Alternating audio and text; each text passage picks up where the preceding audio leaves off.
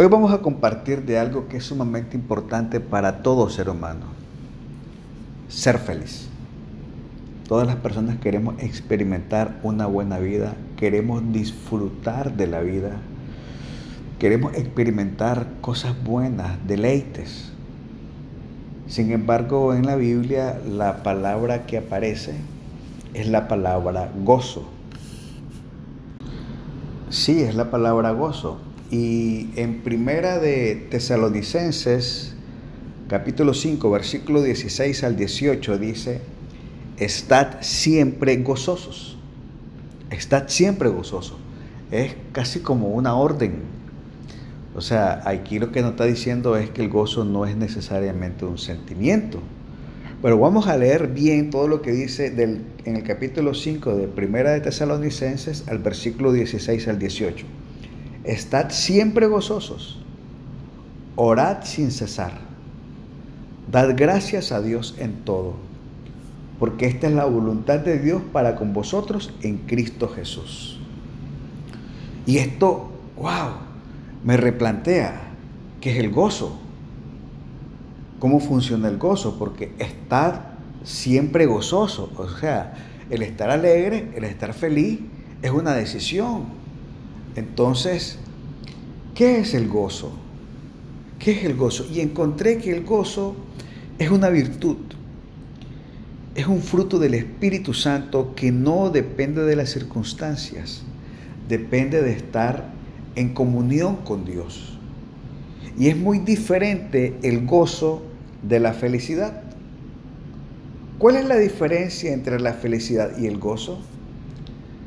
La felicidad es un sentimiento y es producto del mundo natural, de cosas materiales y de eventos, hechos o momentos que vienen y se van a lo largo de la vida. Es circunstancial. Mientras que el gozo es un estado de plenitud que implica estabilidad y consistencia. Es decir, que a pesar de que las circunstancias no sean las mejores, podemos confiar y creer que van a cambiar para bien en el nombre de Jesús. Es la plenitud que sentimos al estar en la presencia de Dios. Es poder disfrutar de lo que Dios hace con nosotros. Entonces podríamos decir que la diferencia entre felicidad y gozo es que la felicidad depende de cosas naturales y es temporal. El gozo depende de mi relación con Dios y es permanente. O sea que el gozo no es un sentimiento, es mucho más. Y si miramos eh, Romanos 14, 17, mire lo que dice, porque el reino de Dios no es comida ni bebida, sino justicia, paz y gozo en el Espíritu. Entonces, el gozo no es un sentimiento, es una dimensión en el espíritu, es un lugar. Vea lo que dice Salmos capítulo 16, versículo 11. Me mostrarás la senda de la vida. En tu presencia hay plenitud de gozo, delicias a tu diestra para siempre. Entonces lo primero que dicen es que el gozo no es una emoción, es un lugar, una dimensión donde debemos habitar. Es un lugar en la presencia de Dios. Entonces aquí esto me replantea una pregunta. ¿Dónde hemos estado buscando el gozo? ¿En una gran casa?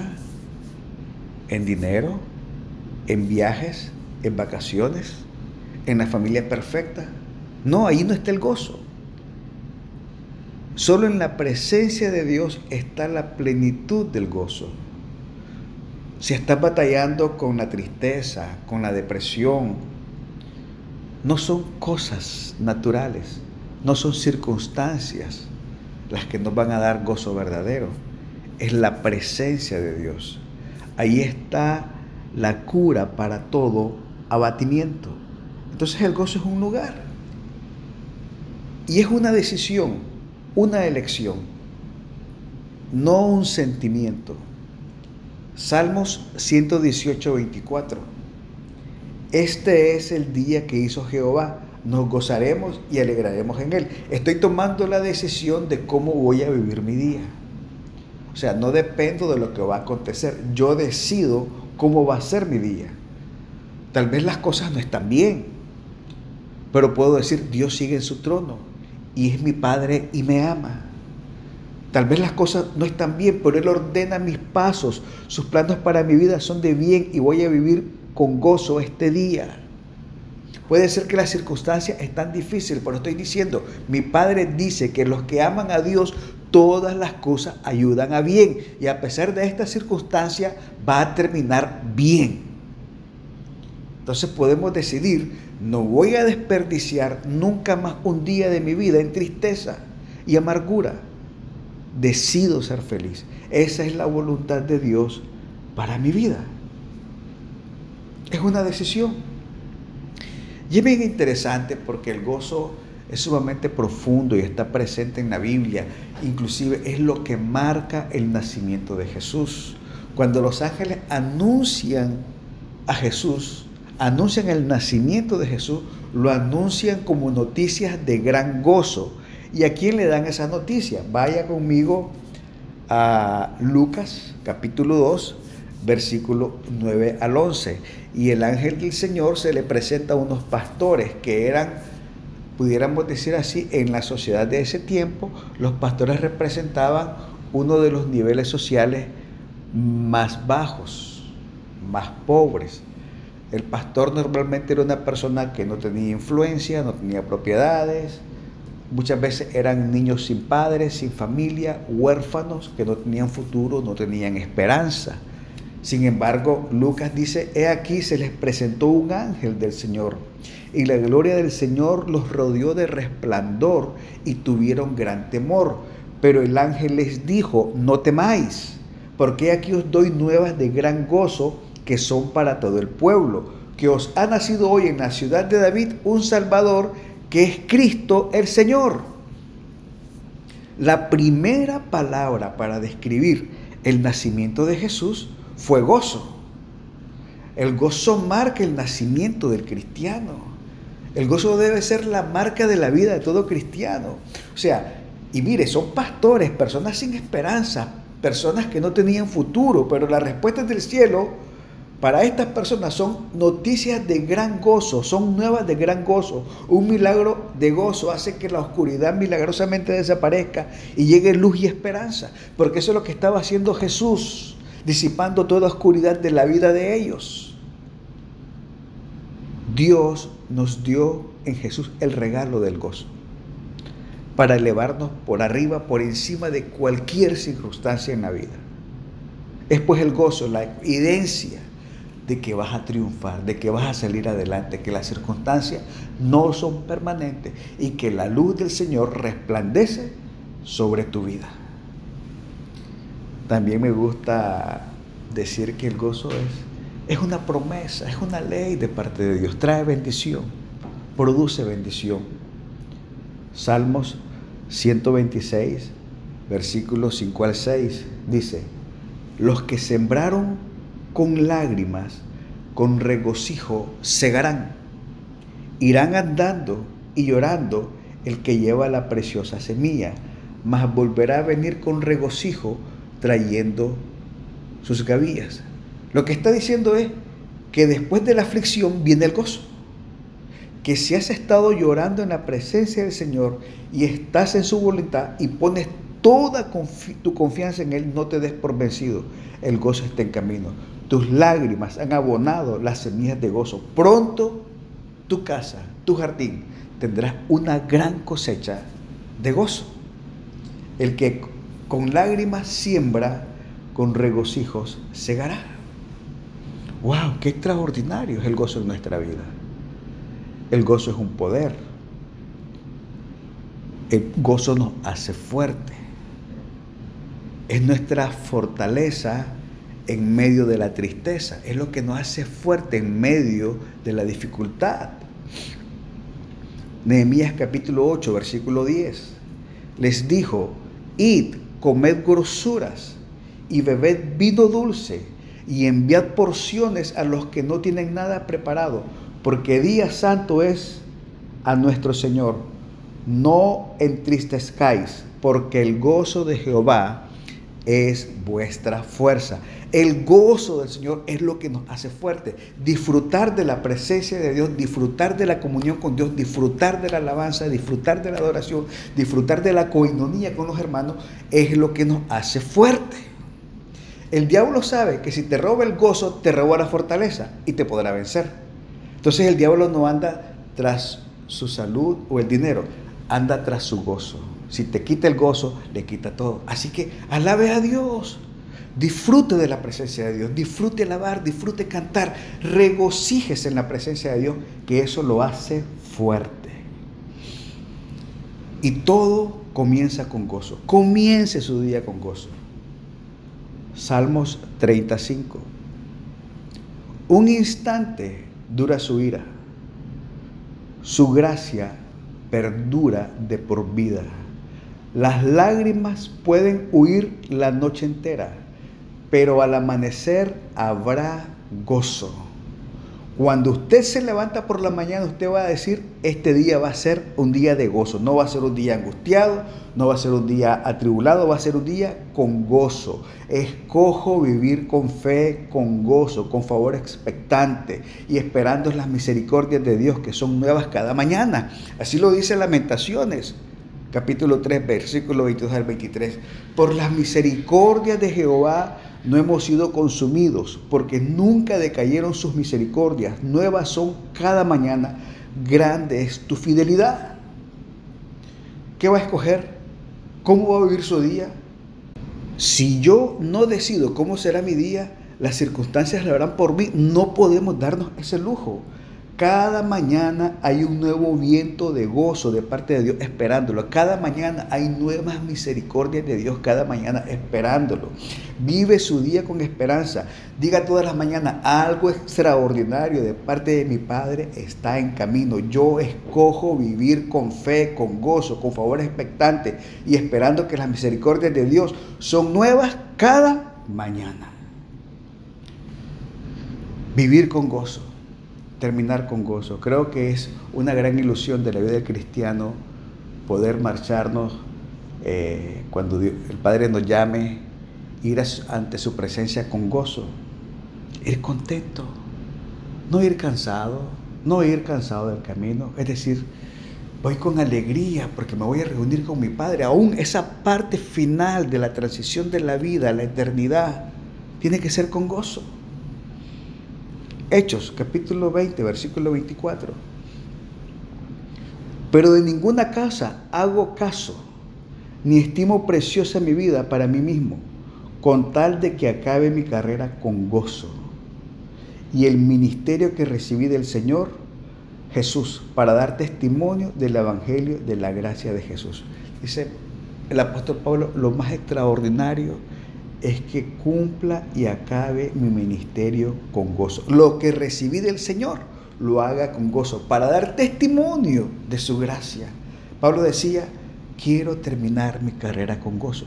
Usted diga, voy a terminar mi vida con gozo, voy a terminar mi carrera con gozo. El gozo será una marca permanente en mi vida. El gozo será parte permanente y fundamental de mi vida cada día. Ahora, necesitamos desarrollar el gozo. Cada mañana diga, soy bendito, soy afortunado, soy feliz. Ahora, si quiere vivir feliz, tiene que pensar feliz. Recuerde lo que dice Proverbios 23, 7, somos lo que pensamos. Piense feliz, va a ser feliz. No piense derrotado, no piense limitado. Y aquel que es poderoso para hacer las cosas mucho más abundantes de lo que pido y espero, según el poder que actúa en mí. Dios siempre puede más. Dios siempre tiene más. Recuerde, el gozo no se busca, se crea pensando correctamente y actuando correctamente. ¿Sabe? Todos hemos cometido errores. Todos hemos fallado. Pero suelte el pasado.